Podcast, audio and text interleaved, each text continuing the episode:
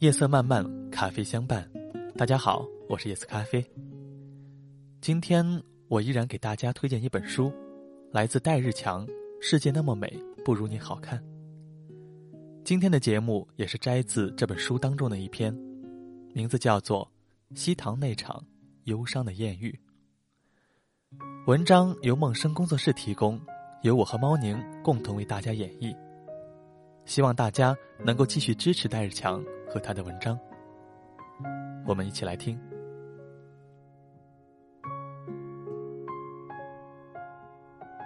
西塘那场忧伤的艳遇。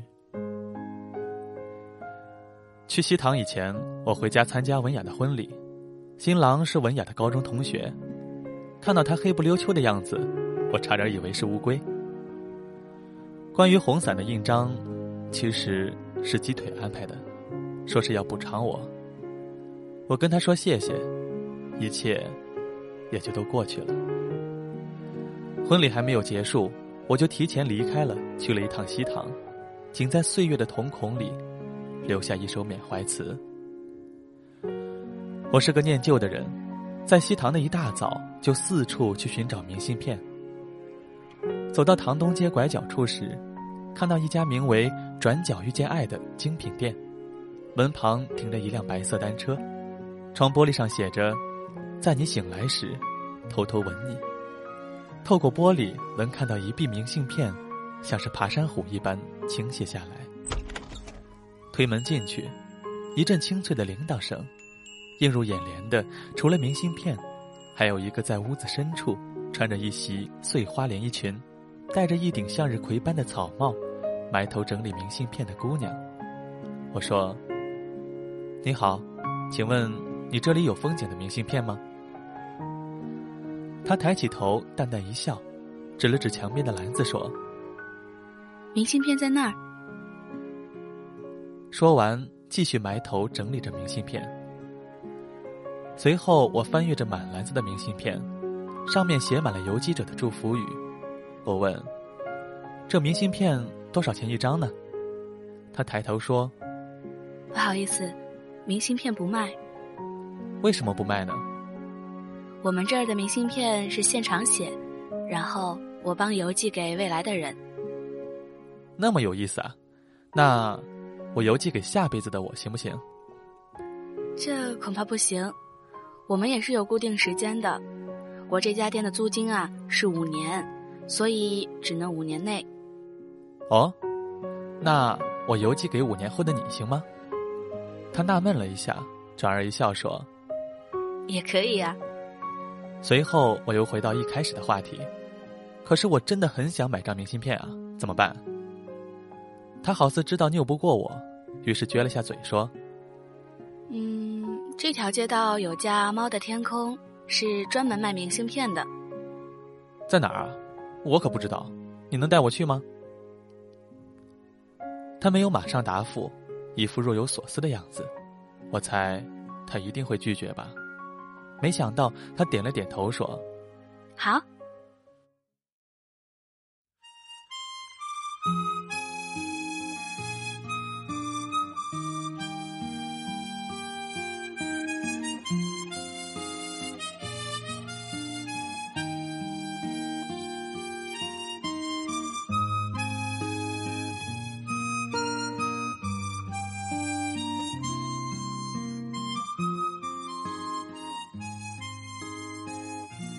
猫的天空，我发现我竟然没有买明信片的冲动了。或许是因为身边多了一个他。我拿起单反给他拍了很多的照片。我很少拍人，很多时候镜头里出现的都是天空和古镇为主题的画面。当把镜头对向人的时候，忽然发现那是一份别样的风景。那个时候，会觉得镜头里的人。仿佛他的一颦一笑，只为你一个人；他的风情万种，也只为你一个人。仿佛镜头里的他，为我而生。他看着单反荧幕上的照片，愤愤地说：“啊，你怎么把我拍的这么丑？”这个可不能怪我，原材料不好，怎么可能拍出好的照片啊？明明是你的摄影技术不好。怎么可能？我朋友宋小军可说了，强哥天生有一个三脚架，摄影技术绝对一流。什么三脚架？两条腿是两个脚架。那讨厌。他想了一下，忽然明白了，脸红的说了一句：“忽然觉得这两个字，是世界上最美好的赞誉。”走出猫的天空后，我问：“你为什么要在这里开店呢？”你为什么要出来旅行呢？在一个地方待烦了，出来放松一下喽。其实，内心自己放松就可以呀。为什么？旅行不就是从你待烦的地方到别人待烦的地方吗？不是一个道理。我愣了，不知道该怎么回答他。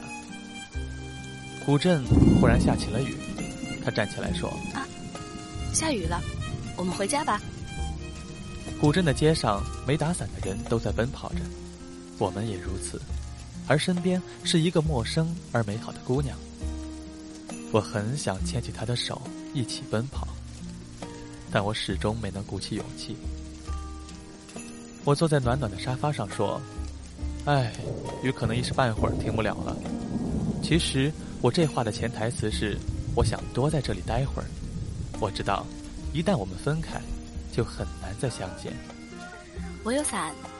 我不知道他怎么忽然那么不解风情。伞，预示着散。他走到我面前说。西塘的雨季很美，一起出去走走。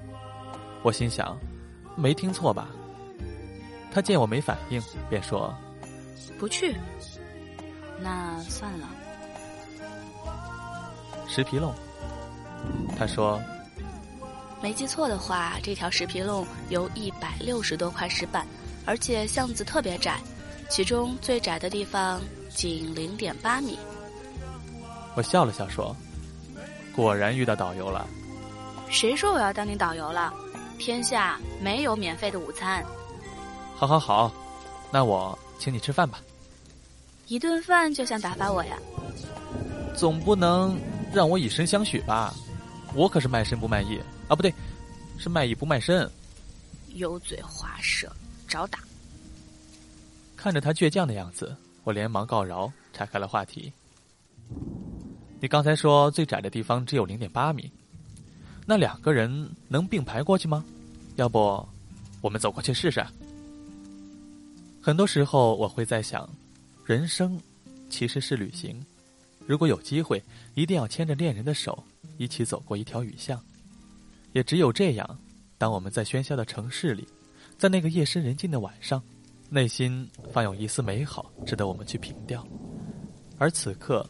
我正跟他撑着伞，走在石皮弄里。我依然没有勇气牵他的手，走到最窄的地方。果然，两个人撑着伞，是无法走过去的。他说：“伞斜着，然后我们侧身走过去。”当我们侧身同时走过去的时候，我离他非常近，感觉他都快扑入我的胸怀了。我低头看着他，他先是抬头看着我。我甚至能感觉到他呼吸时的热气，散发在我的脸上，那种感觉就像是温泉一般温暖。也许是我们真的离得太近，四目相对，哪怕是我稍微低下头，就可以亲吻到他的额头；哪怕是他稍微再踮起点脚，就可以吻到我的嘴。但是此刻，我们都异常沉默，沉默。沉默的像一场黑白电影的开场，难道就这样错过了这次美好的回忆？我连忙拉住他的臂膀，他惊讶的抬起头，正要开口疑问时，在那一瞬间，我低下头，封住了他的嘴。他先是挣扎了一下，随后慢慢的顺从，像是吮吸甘露一样。好吧，刚才是我瞎编的，我承认我没有亲吻他，虽然我想那么做。但也只是停留在想象里。很快，我们走过最窄的地方，然后两个人又是沉默了许久。许久，还是他先开的口。他说：“你看，走过来了吧？”我看着他，没有答话。其实我很想说，要不做我的女朋友吧。很难想到，在孤独的旅途上会碰到怎样的旅伴。如果有一个人能在你最孤独的时候陪你喝上一盏茶，聊会儿天，此生夫复何求？以后的许多年，我走过很多的古镇，也只有西塘的烟雨长廊，像是一个等待归人的少女一般。吹风吹拂桃花面，伊人独凭栏，百合一般静美。他问。你这次玩了那么久，该不会是辞职旅行吧？当然不是，请假的。对我来说，辞职旅行就像是未婚少女去打胎一样，即便是打掉了，依然有种隐隐作痛的感觉。他笑了笑说：“雨，这是什么比喻？不过工作和旅行本来就不可兼得。其实这样才最美嘛？为什么呢？美丽的东西其实难以拥有。”比如喜欢一个人很多年，得到他结婚的消息，赶了两千公里的路程想要去抢婚，结果发现，人家是幸福的。所以，美好的东西与其拥有，倒不如去怀念。也许你说的对。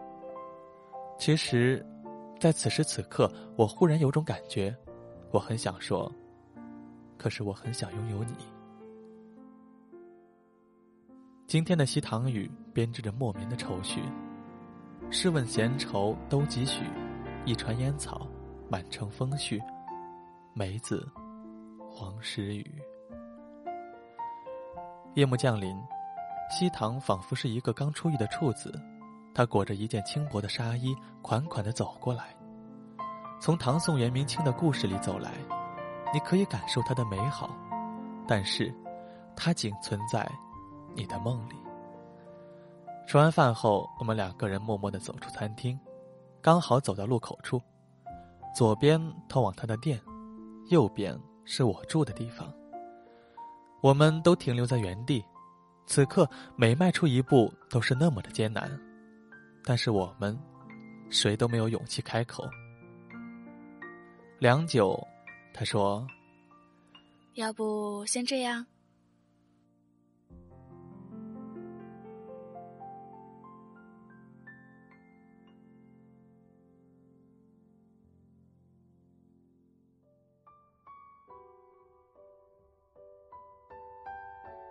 很多时候说再见，或有机会再联系，其实是回绝。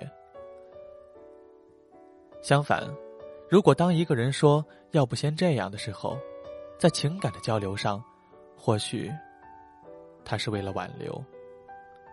于是我说：“要不我去你那里坐坐。”他愣了一下，笑容马上在脸上荡漾开来，如此熟悉而美好的笑容。仿佛青春的年轮一般。他领我走进他的画室，说是画室，其实也只是他的卧室，只不过开着窗子，微风吹来，更仿佛是一处别致的天地。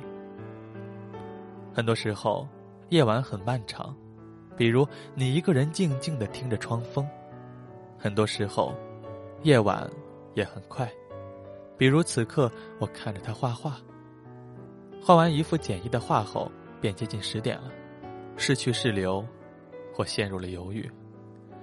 幸好他说：“要不要喝点咖啡？”我点了点头。他起身，轻捏着裙子，系着拖鞋，缓缓下楼。在他轻撩裙子下楼的时候，本来连衣裙就比较紧身，整个完美的身姿都展现出来，趁着昏黄的灯火，美极了。相信任何一个男子看到，都想冲过去，紧紧的抱住她。喝咖啡的时候，我们聊了很多，越聊越起劲。先是他坐在画架旁，我坐在沙发上，随后我们两个人都坐在床边的地毯上，然后背靠着床铺。我都不知道我们在瞎聊什么，反正我觉得我很开心，而他。一直在笑，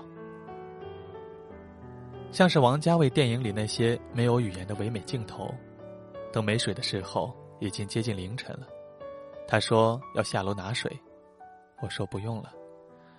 他正要起身，我连忙拉着他的手，阻止他。其实拉住他的手是为了阻止他下楼，但却是我是第一次牵起他的手。脑子里一片空白，只是感觉他的手很软，很小。我并没有马上放手，他也没有挣扎。他举起我的手看了看，然后说：“你的手好大。”是你的手太小。随后他便又坐了下来。我不知道手是要放开还是要放哪儿，也不知道怎么开口说话。他说：“还不放手吗？”我愣了，反问：“如果不放呢？”他笑了笑，没有回答，只是将头依靠在我的肩膀上。窗外的西塘很美，一弯月色像是玉簪一般别在西塘的发髻上，偶尔还能听到些游人的脚步声，还有不远处飘来的音乐，然后慢慢的飘到窗子，渗透进来。就像是此刻他依偎在我怀里的温暖一样。良久，他说：“不知道为什么，觉得你的心像是一座空城，任何人都可以进入，但是却无法居住。”我笑了笑，回答说：“你太文艺了，想多了吧。”他没有继续说话。留给我一折沉默而又遥远的侧脸。很多年后，当我看过了很多个风景，喝过很多种酒，见过很多类女子后，才明白，原来，他是在挽留我。只不过他的挽留是那么难以启齿，那么伤感。其实我很想说，我的心是一座空城，空空的，只等你来居住。但是这话竟也没有说出口，很多年的以后便无从开口。很多时候，一个转身就是一辈子的事，往往也因为一个抉择便无法再回头。我们就这样安静的坐着，也不知道过了多久，突然觉得他的脸很烫，我甚至能感觉到他呼吸时散发出来的热气。他忽然抬头看着我。晕红的脸庞下是凸起的锁骨，微型碎花布扮演着起伏的酥胸。我的心跳开始加速，仿佛有一种魔力在召唤着我去开启他身体的那一扇门，门里面藏着一个古老的秘密。此时，他突然闭上眼睛。我不傻，女孩子闭上眼睛，就是要你去亲她。我说，我明天。就要走了，他睁开双眼问：“几点？”八点。那要不你早点去休息？好。在青春年少的很多时候，当你遇到一份美好的东西时，你想到的并不是去占有它，而是想保留它的美好。比如文雅，我会空出整座新城去暗恋他。哪怕是在夕阳路口踩着他路过的背影，也不敢去正视他，因为我不愿破坏这份美好。此刻，我想我内心也想为留住西塘的美，甚至是他的美，因为我觉得我不该去破坏这份美，因为我明天就要离开。我说：“那我先走了。”他面无表情，说了个字：“哦。”下楼梯的时候，他依然站在原地，没有过来送我。我转过头跟他说：“我会再来的，那时候你还在吗？”“也许。”“如果我不再过来呢？”他没有回答。我默默的转头下楼梯。我不知道他真实的想法是什么，也许只有多年后的以后。我才能听到他的答案。我想他会说我会在西塘等你。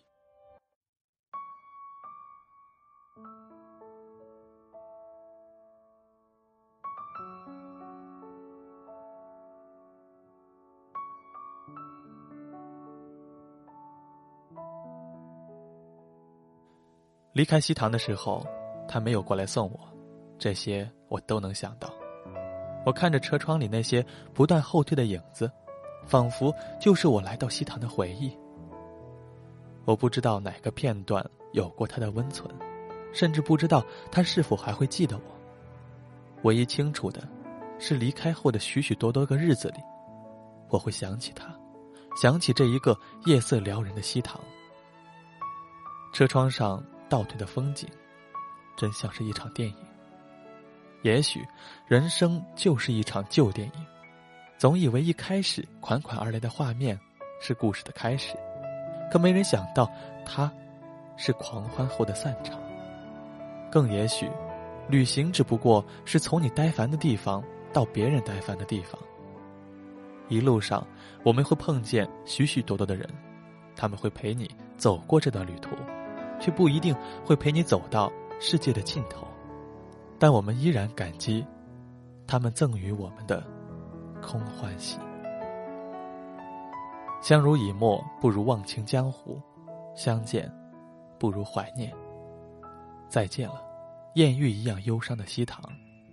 再见了，雨一样惆怅的好姑娘。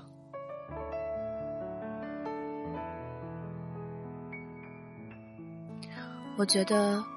我已经客串了很多回，是不是应该给我一段彩蛋的时间？大家好，我是猫宁。总觉得旅行是一件非常幸福的事情。我一直觉得，如果能够把自己的身体和自己的心都放在行走这件事情上，应该是一件很美好的事情。但是现实中有很多事情让我们没有办法逃出这样一个状态，因为没有钱。你说呢？正在搬砖的夜色咖啡同学。好，彩蛋其实就是一些很无聊的东西。希望下一次你们还能听到我的声音。其实听完了猫宁的彩蛋之后。夜色咖啡想说，我和猫宁的每一期合作节目都是我们两个人在不同的地方，然后分别录制之后，到最后在一起合成的。嗯，我们也是想把我们最好的一面展现给大家，能够给大家带来快乐和感动。嗯，我希望大家能够继续支持我们。我想，我们在以后的节目当中会不断的一起出现的。好了，今天的节目就是这样。这里是片刻，我们下期节目再见。